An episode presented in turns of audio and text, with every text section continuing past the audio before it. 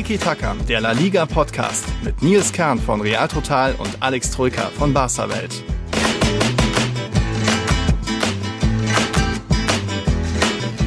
Hola a todos, hier ist wieder Nils Kern von Tiki Taka. Spieltag 1 in La Liga ist vollbracht. Wir haben es geschafft in erst das erste Wochenende in La Liga. Bei mir ist natürlich auch Alex Troika. Moin. Servus Nils, hi. Servus. Du hast noch Stress bei Barca Welt. Da war einiges los mit Pjanic und Suarez. Gab ein paar Stimmen.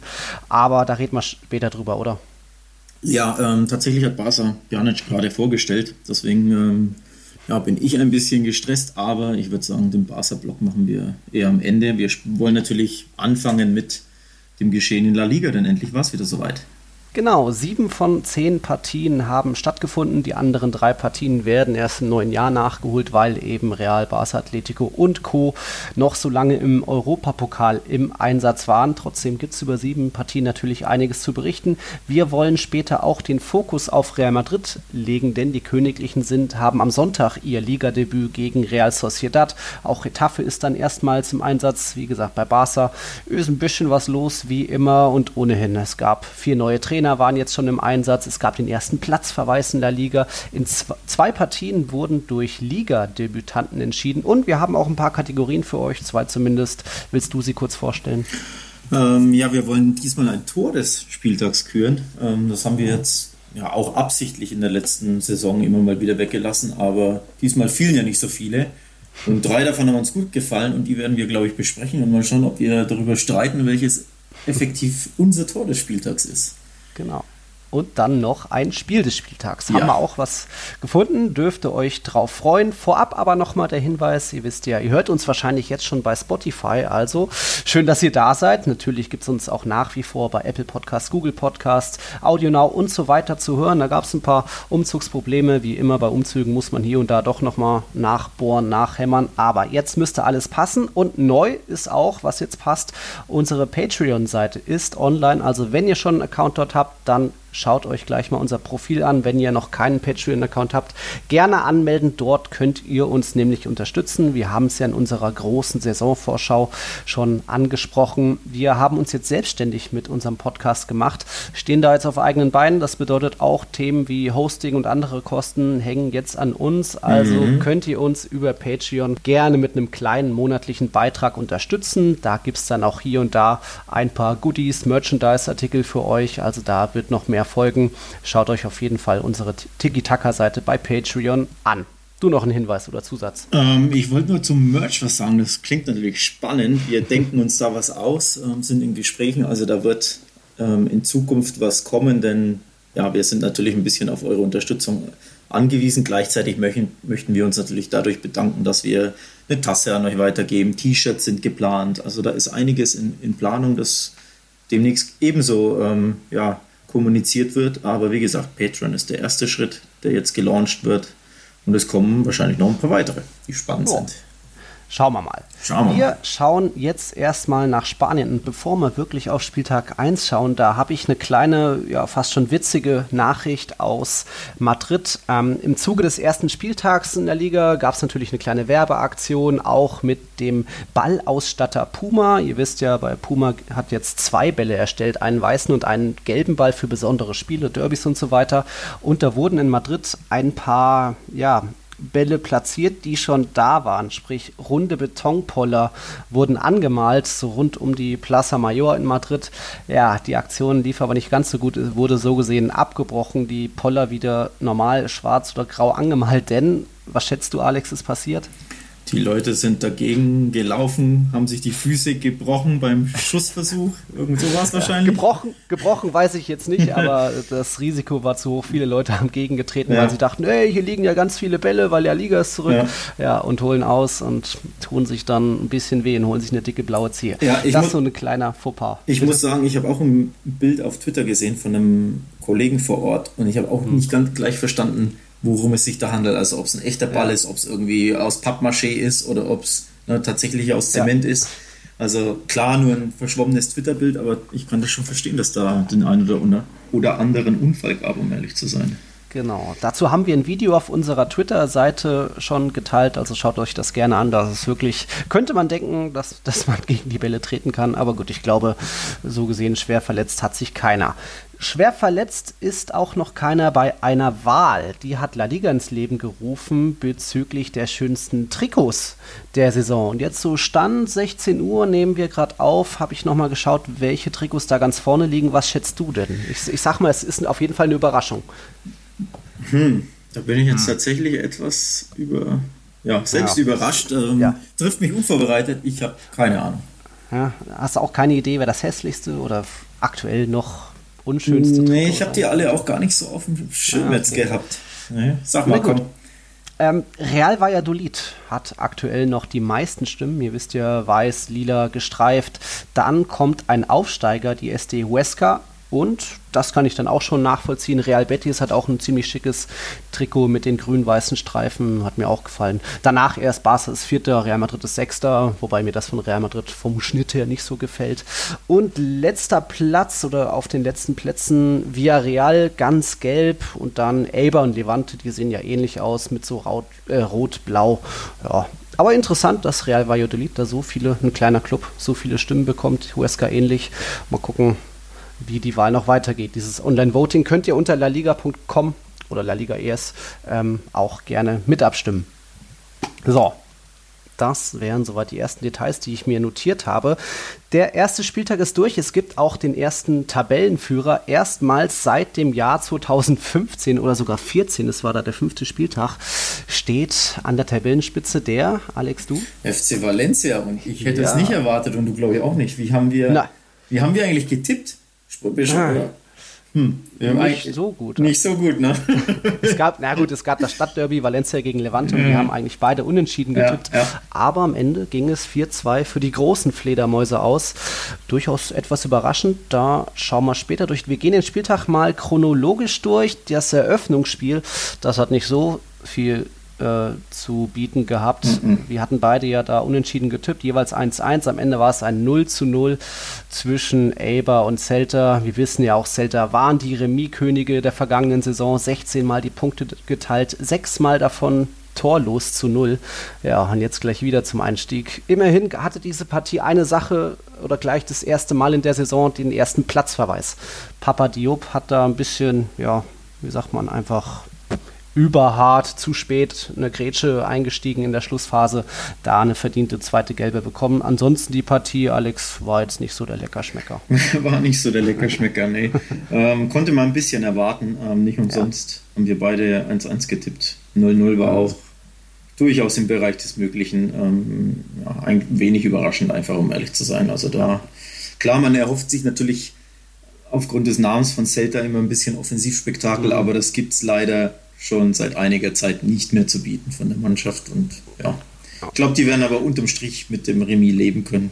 Ja, absolut. Immerhin, es hätte theoretisch auch mehr sein können, denn Eber-Keeper Dimitrovic hatte zwei ganz gute Paraden. Nolito, ihr wisst ja, der Skandaltransfer, der unter der Saison aus Sevilla zurückkam, hatte einen guten Abschluss. Und dann gibt es einen Rückkehrer, den man in Deutschland ganz gut kennt. Emre Moore ist wieder in La Liga, hat dann irgendwann ein ja, kleines Solo ausgepackt, zwei Gegenspieler aussteigen lassen, aber dann eben im Keeper von Eber seinen Meister gefunden. So blieb es dann beim 0 zu 0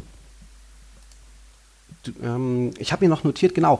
Was ist denn jetzt mit Rafinha? Kannst du da schon was Neues sagen? Kann Celta noch mit ihm rechnen? Ähm, tja, wenn man das wüsste, ne? Ähm, also aktuell heißt es, dass er bei Ronald Kuman keine Perspektive hat. Also Barca mhm. möchte ihn abgeben, aber es bleibt dabei, aufgerufen ist eben ja, der Betrag von ca. 16 Millionen.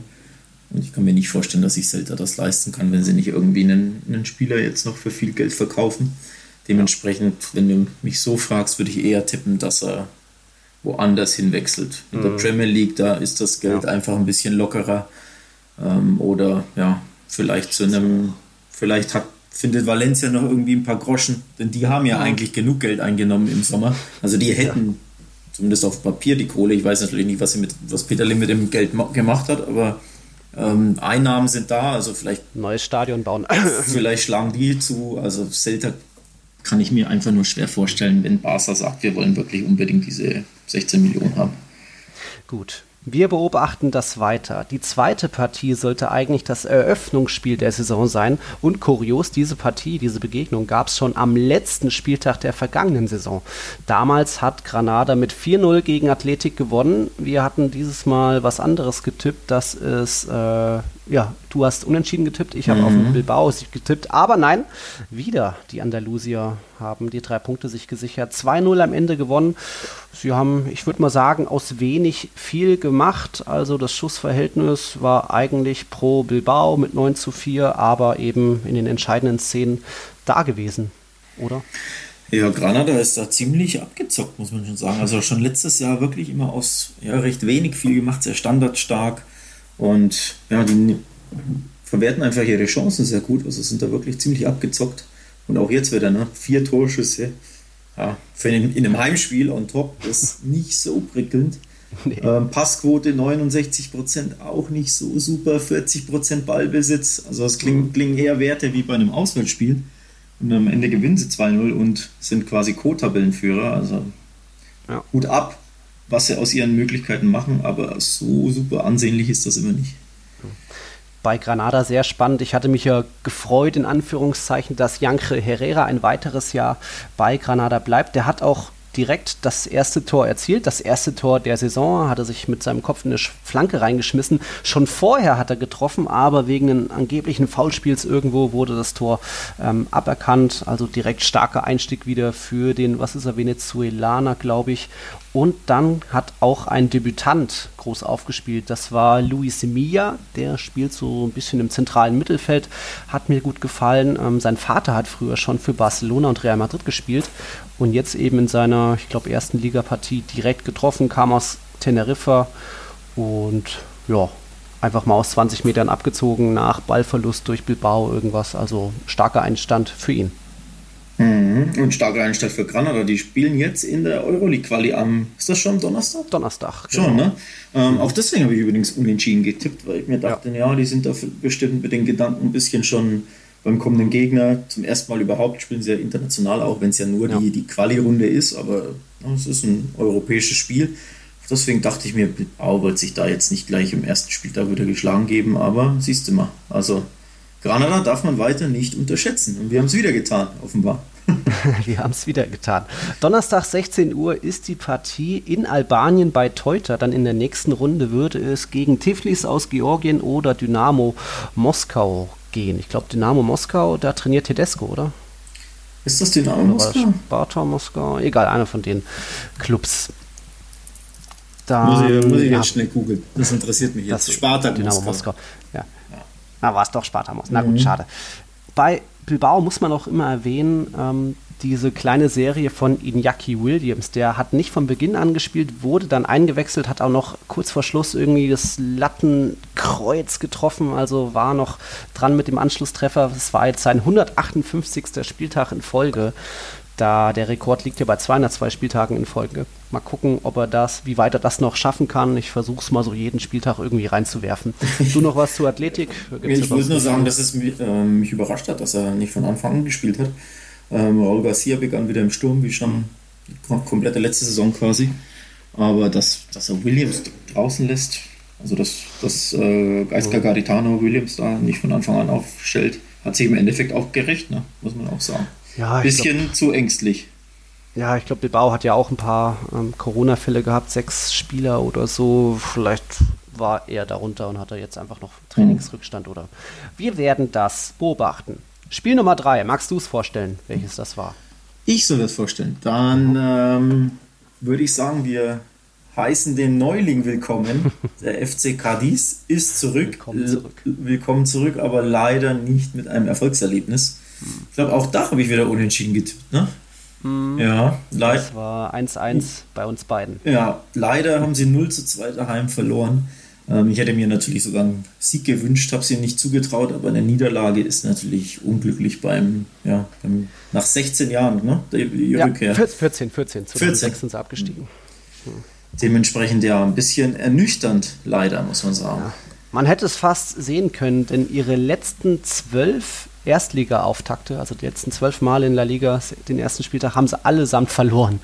Und jetzt schon wieder. Ähm, dabei ist das Torschussverhältnis komplett andersrum. 12 zu 6 für Cadiz, aber man hat einfach gesehen, Osasuna war abgezockter, war wacher, hat mhm. aus den wenigen Fehlern von Cadiz viel gemacht. Das war ja schon direkt in der ersten Hälfte da oder zehnte Minute schon, ich glaube, Ballverlust einfach Cadiz und dann schicker Pass von Oyer Sanjuro für Adrian Lopez, der dann ja, den Torhüter einfach den Ball drüber gechippt hat. Durchaus sehenswert, könnt ihr euch nochmal die The Zone Highlights anschauen.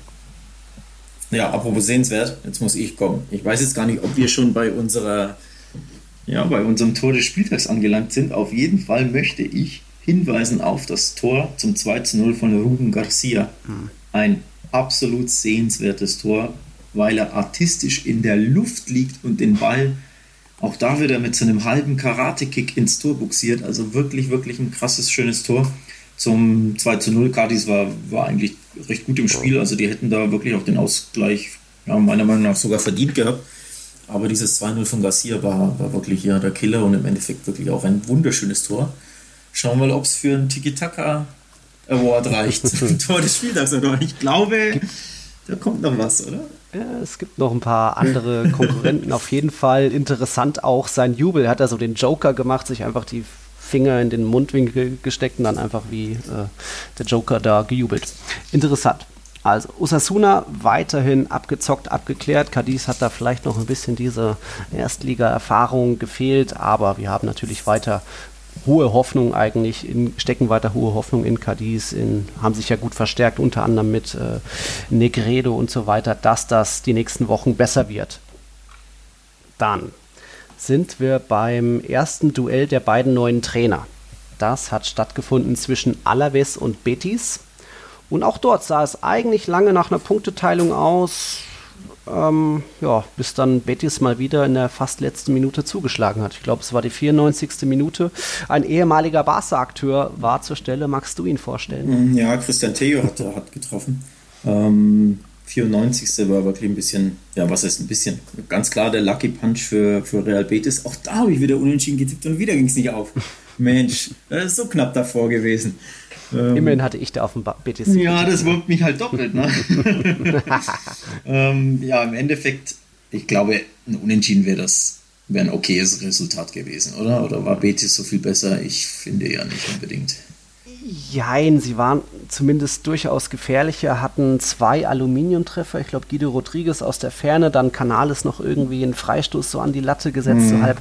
Trotzdem, das Spielverlauf eigentlich doch eher ausgeglichen. Claudio Bravo ist ja zurück in La Liga, ja. kam von Man City, hatte noch zwei gute Szenen, also da hätte Alaves auch treffen können. Aber wir haben Alaves schon vorgeworfen, sie schießen zu wenig, jetzt nu, auch wieder nur sieben Abschlüsse in dieser Partie. Also Lukas Perez und Rosselu sind tolle Leute vorne, Davison wurde eingewechselt, aber da kommt einfach zu wenig bei rum.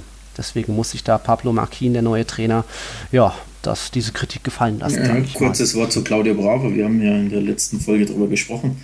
Direkt, also doch der Stammkeeper. Ne? Wir waren uns ja, ja nicht sicher, ob er, ja, ob er dann mal als Backup kommt, beziehungsweise er soll natürlich den Konkurrenzkampf anheizen, aber dass er direkt die Nummer 1 wird, schon, schon erstaunlich. Aber schöner Einstand für ihn gleich zu Null. Also alles richtig gemacht alles richtig gemacht für Pellegrini, den anderen neuen Trainer. Genau. Erwähnenswert auch absolut der Oldie in der Startelf. Wen meine ich wohl? Ähm, Claudio Bravo ist ja schon ja. Ulti mit 37 Jahren. Sagen, wer, ist denn noch älteren. wer ist denn noch älter als er? Das ja, habe ich jetzt Mit 39 Jahren und ich glaube 50 Tagen. Joaquin, der durfte starten. Ach, ach. Die Betis-Legende. Hängt noch ein Jahr Den dran. Den habe ich völlig vergessen. Ja. Völlig blank gewesen gerade. Um Gottes Willen, klar, logisch. Erwischt, erwischt. Ja. Er hatte auch direkt eine frühe Kopfballchance, die war gar nicht so schlecht, aber es sollte nicht sein. Also da hat dann auch Pacheco auf der anderen Seite seinen Job getan. Betis gewinnt 1-0 und wir gehen rüber. Das war dann, ja, jetzt sind wir schon am Sonntag genau. Die andere Partie war Real Valladolid gegen San Sebastian. Dort ging es, gab es wieder ein Unentschieden. Wir haben ja diesmal unterschiedlich getippt. Du hattest auf einen Tipp, äh, du hattest getippt, dass La Real gewinnt, aber ich hatte mir schon gedacht, dass irgendwie die Basken, äh, Silva war noch nicht dabei wegen Corona, auch William José hatte noch Trainingsrückstand. Da hatte ich tatsächlich 1-1 getippt und es ging auch 1-1 aus. Also, da tippe ich endlich mal. Ich habe fast das komplette äh, den kompletten Spieltag unentschieden durchgetippt und bei dem einen Spiel, wo ich kein, tippe, da kommt es dann. Ne? Tja, was will man machen? So ist das. Ähm, nee, ich habe ein bisschen, logischerweise habe mir mehr von L'Areal mehr erhofft, mehr erwünscht, ja. sogar im Endeffekt. Ähm, schade natürlich, dass, dass David Silva noch nicht ähm, gespielt hat aufgrund ähm, seiner Corona-Situation, wobei er die ja jetzt ausge, auskuriert hat. Ich glaube, jetzt nimmt er ja, offiziell. Montag trainiert er. Genau, nimmt er wieder am, am Training teil. Spiel kam zu früh. Ja, nächste Woche vielleicht, ne? Sein, sein Debüt wieder in La Liga, da können wir uns drauf freuen, ja. aber diesmal hätte Sonntag, er ihn gut getan. Sonntag wäre gleich quasi seine Feuertaufe, weil da geht es dann direkt gegen Real Madrid. Da glaube ich noch nicht, wenn er jetzt erst wirklich seit Montag mit der Mannschaft trainiert, mhm. dass er da direkt beginnt. Ähm, man hat ja auch gesehen, Sabal wurde auch nur eingewechselt. Der hatte auch Trainingsrückstand Corona-bedingt. Mhm. Ähm, musste ja die spanische Nationalmannschaft da verlassen. Willian jetzt auch Corona-bedingt noch nicht mitgewirkt. Also da ist schon noch Luft nach oben aus Personalsicht allein. Aber auch Valladolid hatte man vielleicht nicht so auf dem Schuss. Die waren ja auch sehr harmlos vergangene Saison. Aber da Orellana hatte eine gute Chance zu Beginn an. Dann Rubio hat nur den Pfosten getroffen sogar. Dann eigentlich fast schon eine Traumvorarbeit von Sergi Guardiola, der dann Mitchell perfekt in der Mitte bedient hat. Also das war das 1-0. Die haben sogar geführt. Und dann eben ja, kam es dann doch noch zum ersten Freistoßtor der Saison, auch wenn das vielleicht nicht so ge gewollt war von Roberto Lopez. Der hat eben, ja, wollte mehr eine Flanke reinschlagen und Rodi Massip hat die komplett, ja, unterschätzt. Irgendwie, es ging keiner richtig ran, der Ball tropft vor ihn auf, auf und dann plötzlich zappelt das Leder im Netz. Ja, eben für, ich glaube trotzdem für, für Real Valladolid ein, ein Top-Ergebnis. Also gut nach Führung, in Führung hergeben immer nicht so, so prickelnd, aber ich glaube, mhm. vor dem Spieltag wenn die dem, wenn jemand denen das 1-1 ähm, angeboten hätte, ich glaube, die hätten das unterschrieben gegen einen potenziellen Top 6 Club. Also das ist schon okay. Vor allem sie haben ein Tor geschossen. Das ist ja, kommt ja nicht so häufig vor bei Real Valladolid. Letztes Jahr war das ja wirklich sehr, sehr dünn offensiv. Von daher glaube ich auch, die werden mit dem 1-1 leben können. Absolut. Dann gehen wir noch mal eins weiter. Jetzt kommen gar nicht mehr so viele Partien. Wir sind jetzt bei Villarreal gegen den Aufsteiger Huesca. Viele Erwartungen eigentlich auch an Unai Emerys neues Team. Es haben ja auch direkt Coquelin und Parejo haben von Beginn an gespielt. Kubu wurde später eingewechselt, aber irgendwie so richtig hat es noch nicht gezündet, die Offensivmaschinerie. Sie hatten zwar einige Abschlüsse, Moreno ist knapp gescheitert, ein Albiol-Tor wurde aberkannt. Dann Paco Alcacer hat, glaube ich, sogar Aluminium getroffen, aber irgendwie, ja, hat es lange nicht hingehauen. Da, stattdessen gab es dann vielleicht das in meinen Augen Tor des Spieltags. Magst du es mhm. vorstellen? Ähm, nee, das überlasse ich dir, wenn schon dein Tor des Spieltags ist. Ähm, ich kann nur zugeben, ja, ich glaube, das, kann man. das war schon sehr, sehr ansehnlich. Ich, ich versuche es euch, liebe Zuhörer, mal ja, mit meinen Worten darzustellen. Im Endeffekt war es eine Teamkombination. Spielaufbau, eigene Hälfte, 17 Ballberührung gab es über sieben Spieler, die da teilweise direkt wirklich via Real ausgespielt, ausgetanzt haben, fast schon. Man konnte seinen Augen fast nicht trauen, weil es so schnell teilweise wirklich direkt ging. Dann plötzlich ist da Maffeo auf der Außenbahn fast frei, geht mit einem guten ersten Kontakt in den Strafraum, lässt seinen Gegenspieler aussteigen, der gedacht hat, er geht außenrum. Nee, er zieht direkt nach innen und schiebt dann fast mit links ein. Also auch ein guter platzierter Schuss mit links. Natürlich sein erstes La Liga-Tor, ein Golasso, 22 Sekunden Sekunden hat dieser Angriff gedauert mit eben 17 Kontakten. Also durchaus sehenswert. Auch da könnt ihr euch die Zone Highlights nochmal anschauen. Ich meine, ich habe ja das Tor sogar ähm, getweetet. Ich glaube, mit Tiki Taka haben wir es äh, geretweetet. Mhm. Sprich, in meinem Feed und im Tiki Taka Twitter-Feed könnt ihr, könnt ihr euch das Tor nochmal anschauen. Ne, es wurde gelöscht, sehe ich gerade. Äh. Copyright Owner ja, hat das runtergenommen nach Beschwerde. Also leider könnt ihr es doch nicht mehr sehen, aber natürlich bei The Zone könnt ihr es nachschauen. Als Beispiel. Ähm, denn das Tor ist wirklich sehenswert. Also da muss man fast schon länger drüber sprechen, denn es, es hat wirklich an ein ja, ein Tor erinnert, das eine Mannschaft von Pep Guardiola schießen würde, ne, wenn man so ehrlich ist. Also wirklich wunderschönes, Ja, fluides. so. Ja, fand ich schon. Wunderschönes, fluides Zusammenspiel, wirklich ein, ein Teamtor. Ja, sieht man nicht alle Tage. Auf jeden Fall bestimmt nicht von einem Au äh, Aufsteiger. Das ist ja das, Hm. das Besondere. Also wir hatten ja beide Huesca jetzt nicht so auf dem Zettel, aber dass sie da solchen Fußball spielen können, ja Wahnsinn. Also wirklich, Ja. wirklich ein klasse Tor. Absolut. Ich habe es jetzt auch nochmal mit Tiki Taka schnell retweetet, denn Huesca selbst hat es geteilt. Also war so, hat uns durchaus überrascht. Sie waren ja eh bisher dann eher, weiß nicht, defensiv auffällig oder bekannt aus der Segunda Division, aber haben trotzdem, sind trotzdem der Zweitligameister und das hat man dann doch irgendwie gesehen in dieser schicken Kombination. Diesem Golasso, unserem Tor des Spieltags, auch wenn vielleicht noch aus dem anderen Spiel vielleicht noch eins dazukommt.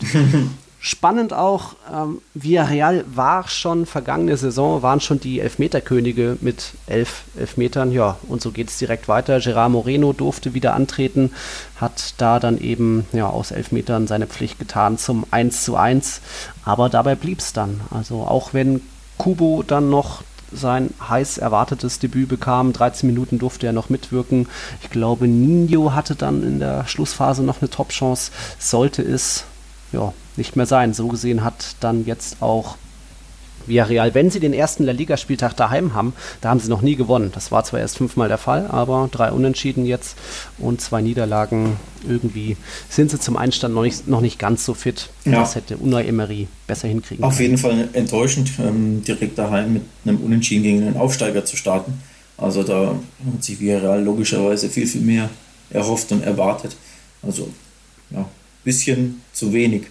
Ähm, Parejo und Coquelin sta- starteten im Mittelfeld. Das ist auch immer so eine Sache, ne? wenn du gleich deine, ja, im Mhm. Endeffekt Doppelsechs oder dein Mittelfeldzentrum da komplett umkrempelst und zwei Neuzugänge starten lässt. Das kann ein bisschen dauern, bis das zusammenwächst.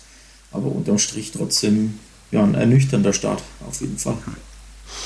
Kann nur besser werden. Jetzt setzen sie, glaub, nee, gegen Barca geht es erst übernächstes Wochenende. Dritter Spieltag, ja. ja. Spieltag, ne? Dritter Spieltag, huha. Okay. Und dann sind wir beim Spiel des Spieltags. Ja. Bleibt ja eigentlich nur noch eins übrig. Das Stadtderby in Valencia hat ja, mehr gebracht, als wir das vielleicht erwartet haben. Wir hatten auch beide unentschieden getippt, aber am Ende gewinnt Valencia 4-2. Dabei war Levante kurz davor, erstmals überhaupt im Mestalla zu gewinnen. Stattdessen sieht die Bilanz jetzt wie folgt aus. Null Siege, sechs Remis und 13 Niederlagen eben für den Stadtrivalen im Mestalla. Das war zu wenig. Dabei hat Levante sogar zweimal geführt. Ja, direkt in der ersten Minute losgelegt mit Morales, wo ja, ein bisschen die Valencia-Hintermannschaft sehr, sehr schläfrig ähm, agiert hat. Da denkt man auch, um Gottes Willen, jetzt geht es beim Chaos Club gleich los. Ne? Nach einer Minute das 0-1 kassieren, aber sie haben wirklich gut reagiert. Paulista hat nach einer Ecke das 1-1 geköpft in der 12. Da sah, ja, ich finde der Keeper nicht so glücklich aus, oder? Nee, Weiß ich nicht. Sollen wir, sollen wir ähm, äh, War so das Aitor da einen Eck. kleinen Vorwurf machen? Oder? Ja, war ja, nachdem wir ihn so gelobt, gelobt hatten, wie gesagt, Keeper mit den meisten Paraden in der vergangenen Saison, 158 Stück, da, ich glaube, Paulista hat ihn da ziemlich so im kurzen Eck auch erwischt. Ja, aber er ist ja mit den Händen dran und im Endeffekt Hm. äh, fummelt er ihn da irgendwie an den, an den Pfosten noch und von da geht er rein. Also den kann man schon halten. Hm. Vor allem, wenn du da jemanden auf die Linie stellst, klärt er den halt ganz locker den Ball, weil er links unten Ja. Hingeköpft wurde. Ich bin ja generell schon ein bisschen Fan davon, ähm, auf, die, auf die Torlinie an die Pfosten zwei Spieler zu stellen, Ja. um ehrlich zu sein. Ähm, hier Auch bei hätte, Ecken. ja, auch bei Ecken. Hier hätte es natürlich was geholfen. Ähm, ja, lange Rede, kurzer Sinn. Im Endeffekt das 1-1 kam ähm, früh genug, dass sich Valencia da wieder dran aufrichten kann. Also das war für die wirklich sehr, sehr wichtig. Und dann gab es wieder einen Rückstand und der war noch sehenswerter. Und wieder durch José Ja. Luis Morales, der hat dann jetzt schon, ja, einer von zwei Akteuren, die zwei Tore jetzt schon auf dem Konto haben. Der andere kam dann noch. Aber das Tor dann auch ganz schick. Das war, ich finde auch, das ist ein Tor, das du in die Verlosung zum Tor der Woche wählen kannst. Also das ist eine kleine, so eine Schussfinte und dann schweißt er den Ball in den, in den rechten Giebel. Also wirklich, wirklich toll gemacht. Ähm, absolut sehenswert ähm, zum 2-1. Aber auch davon hat sich Valencia zu meiner Überraschung auf jeden Fall wieder recht schnell erholt. Ich glaube, nur drei Minuten später hat Maxi Gomez Genau. ähm, getroffen. Von daher ja, hat Valencia auf jeden Fall in dem Spiel schon mal ja, ein bisschen Moral gezeigt. Das ist ja nicht immer der Fall gewesen bei ihnen, um ehrlich zu sein. Absolut. Sind ja auch ein durchaus sehr launisches Team, aber jetzt eben unter neuen Trainer Javi Gracia, obwohl der sich quasi beschwert hatte vor diesem ersten Spieltag, weil er eben gesagt hat, viele wichtige Spieler sind weg und die, die mir versprochen wurden, sind noch nicht da. Ich bin super traurig und mhm. enttäuscht. Hm, aber trotzdem scheint es wohl in der Mannschaft zu stimmen. Es gab ja eh auch Kritik an ähm, Parejos Führungsstil, sage ich mal. Zumindest hat Ferran Torres das so formuliert. Mal gucken, ob es da jetzt eher in der Mannschaft stimmt. Ich sah trotzdem noch auf beiden Seiten ziemlich viele Löcher. Das war bei Levante natürlich ein bisschen mehr Passivität äh, kollektiv so in der Abwehr, wo man einfach da geschlafen hat. Aber bei Valencia dann vielleicht noch ein bisschen zu sehr individuelle Fehler. Also Diakabi wurde eingewechselt, den hatten wir ja schon als kleinen, wie sagt man, Patzerkönig, der mal einen Elfmeter verschuldet oder jetzt eben Morales zu viel Platz gelassen hat. Was war noch so? Also einfach noch nicht alle 100% so bei der Sache. Ja, erstaunt ja nicht, denn dadurch, dass der Kader so ja, weggeschickt und weggekauft wurde, hat Valencia mit einem 17-Jährigen, einem 19-Jährigen und einem 21-Jährigen in der Startelf begonnen. Ähm, also das ist schon, das spricht auch natürlich Bände, mit welchem Kader da äh, Javi Gracia arbeiten muss. Also Yunus Musa ist der 17-Jährige, hat sein Debüt für Valencia mhm. gegeben. Ähm, also schon krass, dass ein 17-Jähriger beginnt. Kangen Lee, gut, den kennt man schon. Ähm, hm. Der ist ähm, auch erst 19, aber zumindest schon einige Male gespielt. Und auch mit Vicente Esquerdo hat ein 21-Jähriger sein Debüt gegeben, wenn ich mich da nicht täusche. Ja. Ja. Ähm, der hat, glaube ich, den Fehler vor dem 0-2 oder 0-1. Dem ersten, glaube ich. Vor dem ersten, glaube ich, ja, einen Fehlpass direkt gespielt. Also da muss man auch ein bisschen ja, nachsichtig sein. Das sind drei drei absolut junge Leute da in deiner Startelf. Also nochmal einmal einwechseln, okay, und er macht einen Fehler, aber die haben ja wirklich mit drei Rookies begonnen. Das ist schon, das spricht schon Bände und das zeigt auch, dass Valencia da dringend, dringend nachbessern muss bei, bei dem Kader, denn sonst, glaube ich, wird es wirklich schwer mit den mhm. Top 8. Ähm, also ich habe sie außerhalb getippt. Ähm, oder ich tippe sie außerhalb. Ich glaube nicht, dass sie in den Top 8, vielleicht sogar nicht mal in den Top 10 landen, auch wenn sie jetzt wirklich mit diesem 4-2 gut gestartet mhm. sind, aber die, der Kader gibt halt wirklich so, so wenig her. Mal schauen, ob sie da noch was tun können oder tun Absolut. werden. Ähm, tun wollen. Absolut. Das Stadtderby war für uns das Spiel des Spieltags, weil es sind dann nochmal zwei Partien, äh, zwei Tore gefallen. Wir waren ja jetzt beim 2 zu 2 und dann gab es nochmal einen Doppelpacker. Eingewechselt Manu Vallejo, direkt mal ja, seiner Mannschaft da gerettet fast schon. Also wie war es? Genau, beide, beide, beide Joker haben so gesehen gestochen. Also Cherrychef wurde eingewechselt, der hat das 3 zu 2 vorbereitet, war dann auch am 4 zu 2 beteiligt. Da hat vorher, da war zwischendurch dann noch Maxi Gomez, glaube ich, Aluminium getroffen und dann eben Manu Vallejo mit seinen 23 Jährchen das 4-2 beschert. Also starke Partie mit eben zwei Doppelpackern, zweimal Spiel gedreht von Valencia, nachdem Levante eben zweimal geführt hat. Also es hätte da Levantes ersten Sieg im Mestalla geben können. Sie hatten noch mehr Abschlüsse, 19 zu 14. Aber nee, irgendwie Javi Gracia hat noch das Spielglück bei sich und konnte so in seinem Debüt jubeln. So ist es. so ist es. So ist es dann auch das gewesen mit dem ersten Spieltag. Jetzt gucke ich nochmal auf die Tipps. Jetzt weiß ich nicht, ich hatte, du hattest eine Partie richtig getippt, ich hatte drei Partien richtig getippt, mhm. aber eben eine Partie auch das Ergebnis richtig. Sag mal da jetzt, es steht 3 zu 1 oder sogar 4 zu 1? Ja, ja, ja, ja, ja. 4 zu 1 willst du, dass es steht. Ja, da hat uns auf Instagram jemand hingewiesen, dass man das mhm. eigentlich so ja, besser jemand hingewiesen, du hast deine Freundin gebeten, da zu schreiben, damit. Gib's doch zu. Ähm, ja, muss ich mir noch was überlegen, mhm. ähm, ob man das so komplex machen will, dass man sagt, hier, es gibt, äh, haben wir uns gar nicht keine Gedanken drüber gemacht, ne? ob man sagt, es gibt irgendwie zwei Punkte für ein richtiges Ergebnis und eins für die mhm. Tendenz. Hm. Keine Ahnung.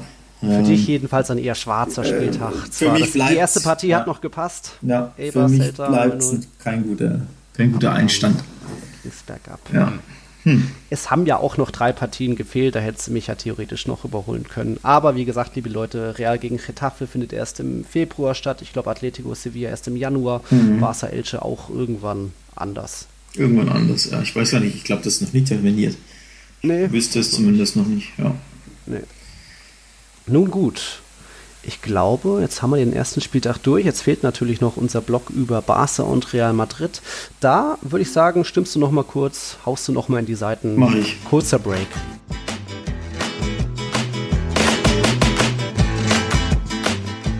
Wir sind euch noch ein paar Transfer-News schuldig aus La Liga, denn es gibt ein paar Bewegungen bezüglich Linksverteidiger. Der FC Sevilla hat einen neuen gefunden. Das ist Marcos Acuna, der kommt von Sporting, unterschreibt für vier Jahre.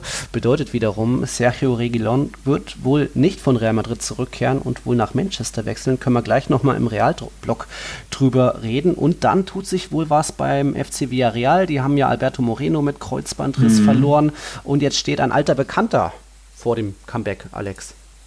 Ja, Estupinian, der letztes äh, Jahr an Osasuna verliehen war, der gehört ja Watford, steht jetzt vor, der, äh, vor dem Transfer zu Villarreal, soll wohl rund 15 Millionen kosten. Also der könnte jeden Moment fix gemacht werden. Das ist eine richtig interessant. Also beide sind interessante Transfers, aber der von Villarreal ist noch ein bisschen spannender, denn der hat, äh, Estupinian hat wirklich eine ganz, ganz starke Runde gespielt bei Osasuna. Mhm ähm, von daher auf den bin ich gespannt. Ich finde, das ist sogar ein Upgrade zu Moreno. Ähm, die Frage ist natürlich, hätten sie ihn verpflichtet, wenn sich Moreno das Kreuzband nicht gerissen hätte? Das können wir nicht wissen, aber mhm. für mich auf jeden Fall ein Upgrade, der Villarreal wirklich nochmal stärker macht. Also eine tolle Verpflichtung. Mhm. Auch die von Sporting finde ich interessant. Äh, Acuna ist ja oder war argentinischer Nationalspieler. Ich glaube, aktuell ist das nicht mehr, aber mhm. ja, auch, kann auch auf dem ähm, offensiveren Flügel eingesetzt werden, also auch im, im Mittelfeld hat auch sehr, sehr viel Zug nach vorne, kostet, glaube ich, 10,5, 11 Millionen, irgendwie sowas. Ja. Ähm, also auch Sevilla hat da wirklich einen interessanten Mann geholt, auch wenn der schon 28 ist, aber beides ziemlich interessante Transfers für La Liga. Wenn Monchi einen holt, hat das schon meistens Hand und Fuß. ja, das stimmt. Spannend auch beim, bei CA Osasuna gab es noch einen Transfer. Ihr wisst ja, Chimia Vila leider, leider, leider wieder schwere Verletzung.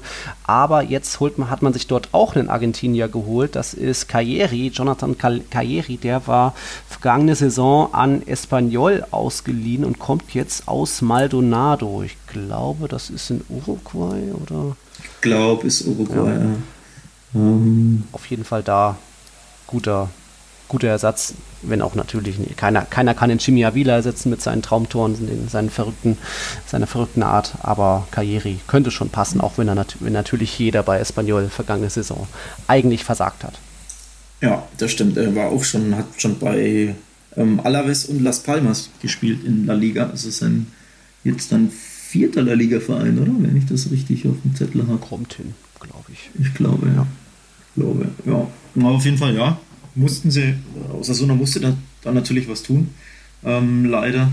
Im Endeffekt ein routinierter Mittelstürmer, jetzt nicht vergleichbar mit Avia, der mehr so ein Offensiv-Derwisch ist, ja. der da Betrieb macht und ja nicht wirklich an eine Position gebunden ist. Karrieri ist eher so ein klassischer Mittelstürmer, so eine Neun, die da lauert und natürlich Flanken und, und Zuspiele braucht. Ähm, aber auf jeden Fall, ja, ich denke eben für Osasuna schon ein passabler Transfer. Passt, passt. Okay, das waren so die zwei, drei großen Meldungen aus La Liga. Jetzt gibt es natürlich auch vom FC Barcelona ein paar Meldungen. Ein großer Transfer oder der teuerste in diesem Jahr ist jetzt nämlich offiziell da. Wie war denn so der erste Tag des Mira Limpianic beim FC Barcelona?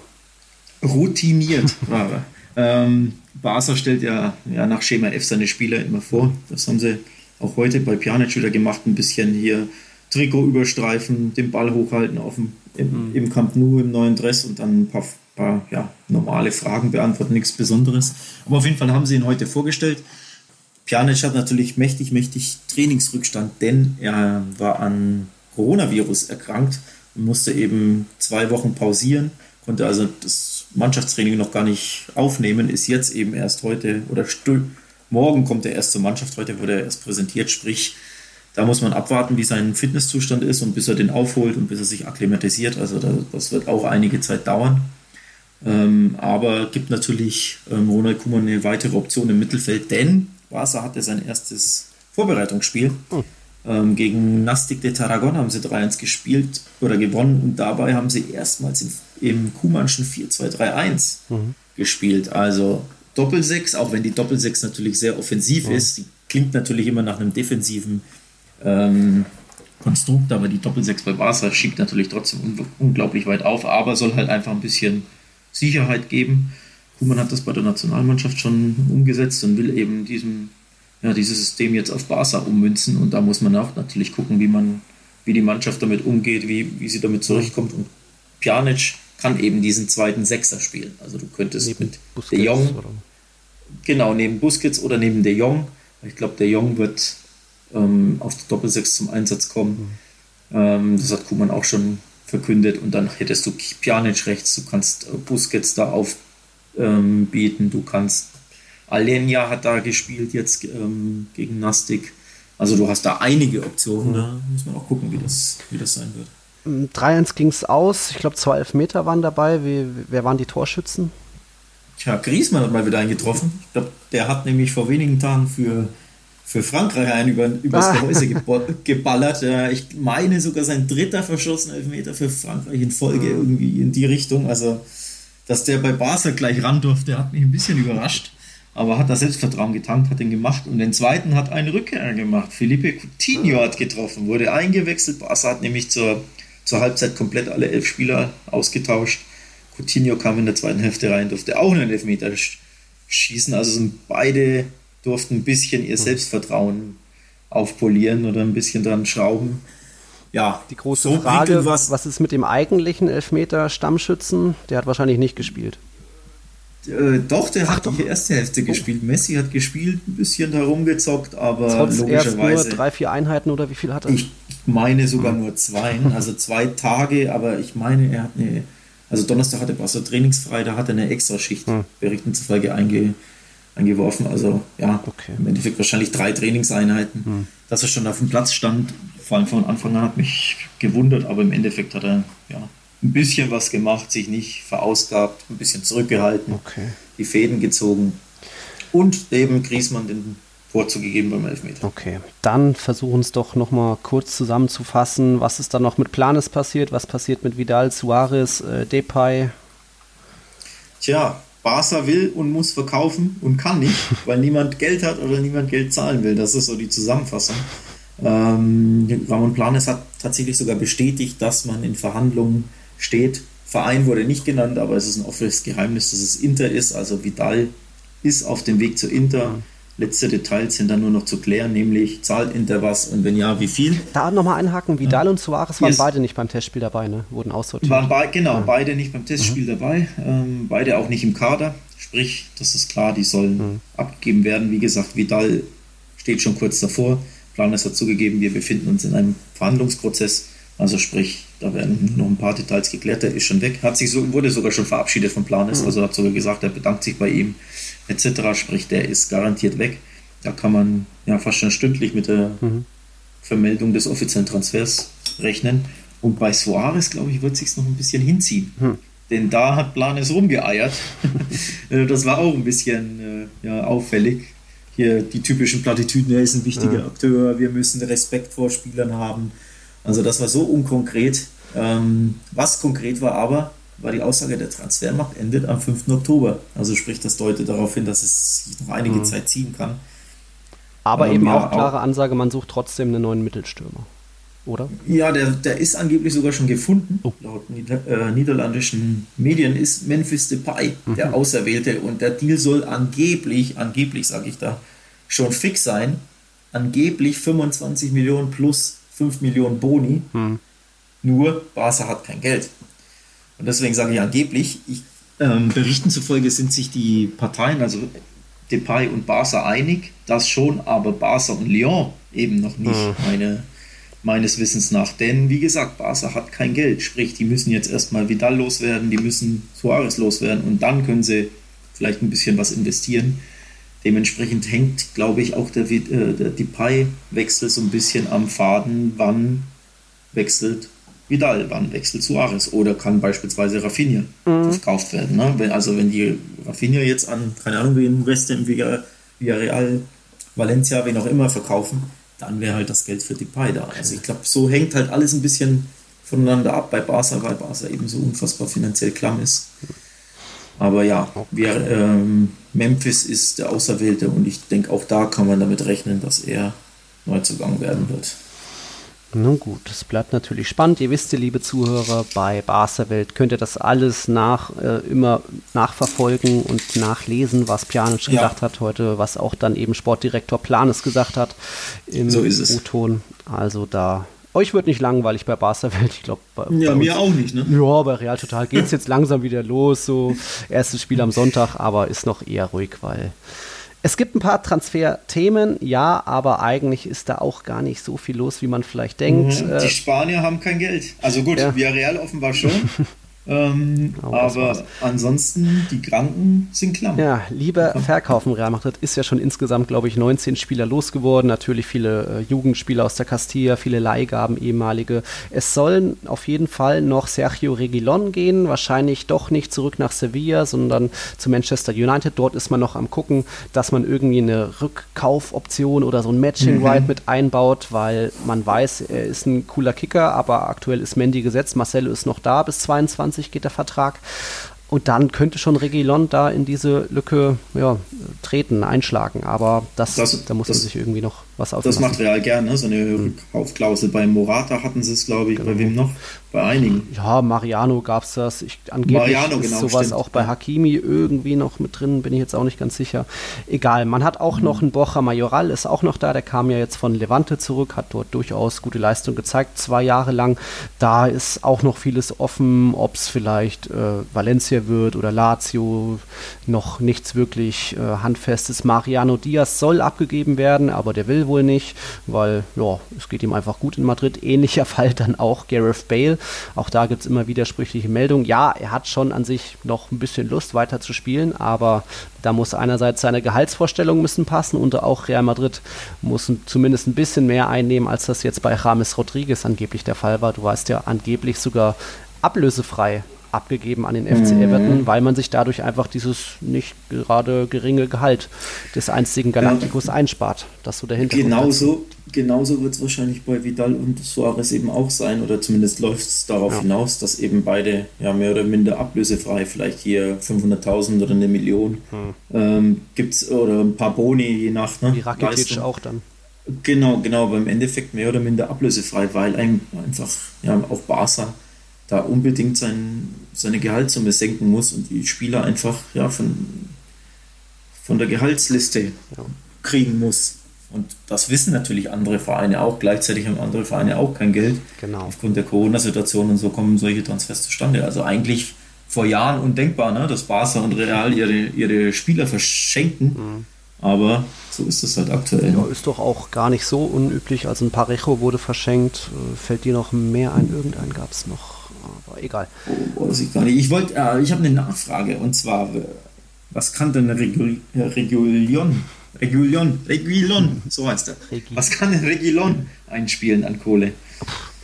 Also der ist eigentlich dadurch, dass er jetzt auch in der spanischen Nationalmannschaft debütiert ist und da ja Alba nicht mehr so die große Zukunft hat, Enrique hat, hat ihn glaube ich gar nicht berufen, ist der schon ein verheißungsvoller Kicker locker mal, sage ich mal, zu Corona-Zeiten 25 Millionen Euro wert. Ich sehe in ihm noch hier und da ein paar technische Mängel, dass er oft noch ein bisschen zu ungestüm ist. Er ist halt auch jemand, der durch ja viel durch Kampfeinsatz, Leidenschaft kommt und Speed mitbringt. Da verliert er halt vielleicht manchmal den Ball. Deswegen sage ich noch, Real Madrid wäre noch eine Stufe zu hoch. Deswegen fände ich es auch gut, wenn er noch ein oder zwei Jahre woanders kickt. Aber auf lange Sicht durchaus einer, der dann einen Marcelo kann man nicht ersetzen, weil der ist so eigenartig, sage ich mal, individuell speziell, dass es keiner kann. Aber Regilon Mendy kann ich mir vorstellen. Deswegen könnte, könnte das gut irgendwas. United zahlt 20, 25 und Real kann ihn dann für 30 zurückholen. Theoretisch hm. mal. Theoretisch, ja. Theoretisch. Na, schau, schauen wir mal. Ja. Ansonsten ist bei Real Madrid mit Zugängen, wie schon oft erwähnt, nicht mehr zu rechnen. Man wartet auf Mbappé, dass der Spieler endlich will. Man wartet, dass ein Kamavinga auch soweit ist. Das wird aber auch noch ein, zwei Jahre dauern. Der ist ja erst 17. Von dem her braucht man da nicht mehr mit viel rechnen. Oedegaard ist zurück, Andrei Lunin, der ukrainische Torhüter, ist zurück, wird jetzt der Courtois-Ersatz sein und auch Alvaro Odriozola wurde, ist vom FC Bayern zurück. Die Leier ging ja nur ein halbes Jahr, also wird er da wieder der neue Cavachal-Backup sein. Hast du Fragen, irgendwas? Ähm, wie geht's Hazard? wie geht's Hazard? Heute schon ein Stückchen besser, denn heute am Dienstag hat er zum ersten Mal überhaupt in dieser Saisonvorbereitung auf dem Platz trainiert, wenn auch nur individuell, abseits der Mannschaft, denn die Mannschaft hat ein Trainingsspiel unternommen. Es war jetzt der erste und letzte Test für die Königlichen gegen den FC Retafe. Er ging 6-0 aus, Benzema hat viermal getroffen, Ramos einmal, aber Retafe hat schon viele Spieler geschont, die sind am Freitag gegen Osasuna im Einsatz. Von dem her darf man das nicht zu hoch hängen. Es wurde nicht übertragen, auch das Spiel. Es war wirklich äh, Format und auch ja, Gefühl Trainingsspiel. Also da gibt es auch gar nicht viele Infos, wer viel mitgespielt hat, wie Sidan hat spielen lassen, egal. Hazard konnte deswegen jetzt heute mal individuell trainieren, nachdem er ja, ja die Länderspielpause mit null Minuten beendet hat, weil er einfach noch nicht wirklich fit ist, war dann lange im Kraftraum in Madrid und jetzt erstmals wieder auf dem Rasen. Das wird wahrscheinlich am Mittwoch noch nicht gleich zum Mannschaftstraining reichen, sprich dann auch nicht zu einem Einsatz am Sonntag. Aber er ist auf dem Weg der Besserung. Man weiß nicht so genau, was es eigentlich genau ist bei ihm außer vielleicht einfach noch nicht wirklich fit. Aber hm. es besteht Hoffnung, dass er bald wieder da ist Tja. bei der Mannschaft, aber es bleibt im Endeffekt auch ein großes Rätsel, weil da auch Real Madrid nicht viel kommuniziert, auch nicht viel ja, Reportern preisgibt, also da ist ja, wirklich ja. schwierig, was rauszukriegen. Die zweite Preseason in Folge, die nicht so ganz rund läuft für den Kollegen Hazard. Ne? Also das ist schon maximal unglücklich. Ja, vor einem Jahr kam er ja einerseits mit Übergewicht, dann hat er sich auch noch verletzt gehabt, sodass er die ersten drei Spieltage ja. verpasst hat. Das war schon mal super unglücklich. Wahrscheinlich wird er dann jetzt auch das erste Spiel verpassen. Meine Daumen bleiben gedrückt, dass es bei ihm besser wird, dass es auch bei anderen besser wird, denn nicht nur Hazard ist da so ein kleines Sorgenkind. Ein Asensio hat jetzt auch lange nur im Kraftraum und ein bisschen auf dem Rasen trainiert. Der ist auch noch nicht so richtig fit, musste ja die Nationalmannschaft abbrechen. Ein Ödegard auch immer so ein On-Off-Ding. Mal ist er bei der Mannschaft, mal nur im Kraftraum. Hat ja auch schleppt schleppt Knieprobleme mit sich rum. Und dann war jetzt auch der andere Flop der vergangenen Saison, Luka Jovic, die letzten Tage nur im Kraftraum wegen einer kleinen Überbelastung. Aber das ist fast normal, weil die Königlichen haben jetzt, ich glaube, 16 Tage in Folge durchweg trainiert, ohne mal einen freien oh, Sonntag. Da war es klar, dass mal mhm. ja, so einer wie ein Jovic vielleicht mal in den Kraftraum muss. Der war auch heute am Dienstag wieder auf dem Rasen. Ich schätze mal, dass so ein Jovic, ein Isco auch angeschlagen zuletzt vielleicht am Sonntag dabei sind aber viele werden noch fehlen, wie ein Asensio, ein Hazard, ja. wahrscheinlich auch ein Ödegaard. Mal sehen. Du sprichst es an, Sonntag geht's hm. los für Real, der neue Spieltag ähm, am Sonntag, mhm. oder der zweite Spieltag am Sonntag bei Real Sociedad, das wird ein Kracher. Mhm. Ähm, ja, womit geht's los am Freitag? Mit Getafe gegen Osasuna, also auch Getafe steigt ein in die neue Runde erstmals.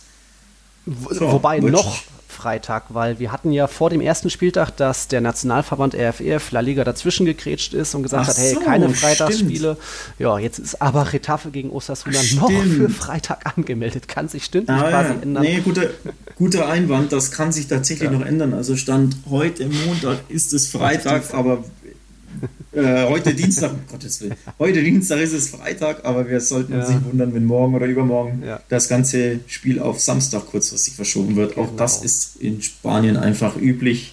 Und möglich. Da überrascht dich, hm. überrascht einen nichts. Ja. Nichtsdestotrotz, Retafe steigt am Wochenende eben ein. Ähm, was haben wir noch für schöne Spiele? Celta Valencia springt mir ins Auge. Das ist doch auf Papier zumindest recht interessant. Und am Sonntag eben die beiden Madrider Granden. Also Atletico beginnt nee, nee, nee. mit einem. Atletico nee? ist auch noch nicht.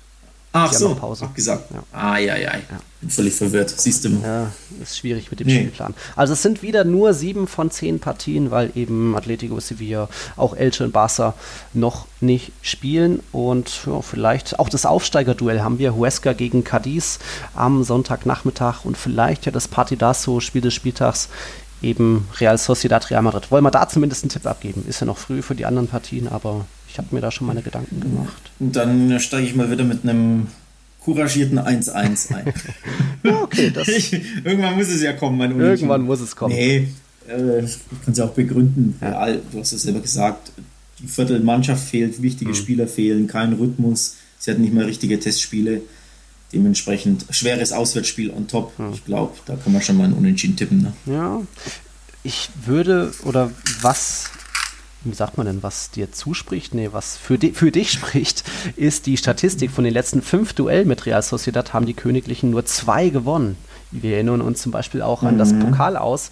Aber Stimmt. dafür gab es jetzt erst auch nach der Corona-Pause dieses 2 zu 1 mit diesen drei strittigen Szenen. Vinicius Elfmeter, Januzaj im Absatz beim Real Sociedad-Tor und dann Benzema's Handspiel. Das haben die Blancos dann noch mit 2-1 gewonnen. Und ich tippe schon trotzdem, weil eben auch euer Sabal noch nicht fit ist, ein Silva-Trainingsrückstand, Willian kann vielleicht auch Trainingsrückstand, tippe ich trotzdem, dass Real Sociedad verliert, dass sie den Start so gesehen mhm. verpatzen. Und die Blancos, es hat sich ja nicht viel verändert. Also ein Benzema wird spielen, hat heute vier Tore gemacht. Ramos, Varan, Modric, Groß, die sind alle da, sind alle fit. Deswegen mhm. wird sich da nicht viel ändern. Also die Mannschaft ist unverändert fast. Deswegen tippe ich auf ein 2 zu 1 für den Meister. Ja, musste ja fast. Muss ne? ich ja fast, wenn ich auch ja, ja. weiter auf Meisterschaft tippe. Ja. Na gut. Na gut. Ich gucke nochmal in meine Notizen, was wir noch so in diese Folge reinpacken könnten. Aber das war jetzt soweit der Ausblick. Ähm, Villarreal Aber finde ich eigentlich auch ganz spannend am Samstag. Aber das schauen wir uns dann genauer nächste Woche an in unserer neuen Folge. Wir werden dann auch so am Freitag rum wieder so eine Grafik mit unseren Tipps abgeben. Da freuen wir uns mhm. auch, wenn ihr, liebe Zuhörer, da eure Tipps zu abgebt oder uns sagt, nee, Real Sociedad wird gewinnen, weil, ja, Genau. Weil, genau. Gerne, gerne den Nils zusammenscheißen, wenn er sich vertippt. Oh ja, da freue ich mich. Ich, ich hatte dazu leider nicht viel Gelegenheit bei Spieltag 1. Das ja. hätte ich selbst gemacht. 3-1 oder 4-1 für mich, wie man es nimmt. Ja. ja, aber ihr, liebe Hörer, dürft das gerne vorab schon machen. Ähm, und dann schauen wir mal, ja. wer recht hat am Ende. Jetzt auf jeden Fall, liebe Zuhörer, wir hatten es ja zu Beginn der Folge gesagt, schaut mal bei Patreon vorbei. Dort könnt ihr uns gerne unterstützen, weil wir haben jetzt alles, Server-Hosting und so weiter, liegt an uns. Dort könnt ihr uns mit einem monatlichen kleinen Obolus unterstützen, wenn ihr euch dort anmeldet. Ähm, uns gibt es jetzt auch bei Spotify, das läuft jetzt auch alles. Also wir sind da dem Wunsch von vielen, vielen von euch nachgekommen. Mhm. Danke da auch für euer Feedback, für die vielen Fragen, auch in der vergangenen Saison, auch jetzt die letzten Tage. Das zeigt uns, dass wir so weitermachen können. Macht Spaß. Ansonsten bin ich jetzt am Ende mit meinem Text. Ich bin auch am Ende mit meinem Latein. ähm, genau, auch von dieser Stelle nochmal ein herzliches Dank an alle, die uns da ein bisschen ja, Feedback gegeben haben über den Sommer, nachgefragt haben, etc. etc. Also Spotify war tatsächlich ein ausdrücklicher Wunsch, dem wir, dem wir natürlich sehr, sehr gerne nachgekommen sind. Also auch wir freuen uns natürlich, dass das ganze Ding jetzt auf Spotify läuft. Also eine schöne Sache. Und wie gesagt, es gibt noch Merch in Zukunft und vielleicht noch das ein oder andere mehr. Also stay tuned. Stay tuned. Nach einer XXL-Folge sind wir jetzt, glaube ich, zum ersten Mal seit Wochen unter der Stunde mit unserer 52. Episode. Also vielen, vielen Dank fürs Einschalten. Wir schalten jetzt nochmal die Gitarre an und dann hören wir uns nächste Woche wieder. Auf einen schönen zweiten Spieltag. Bis bald. Ciao, ciao. Servus.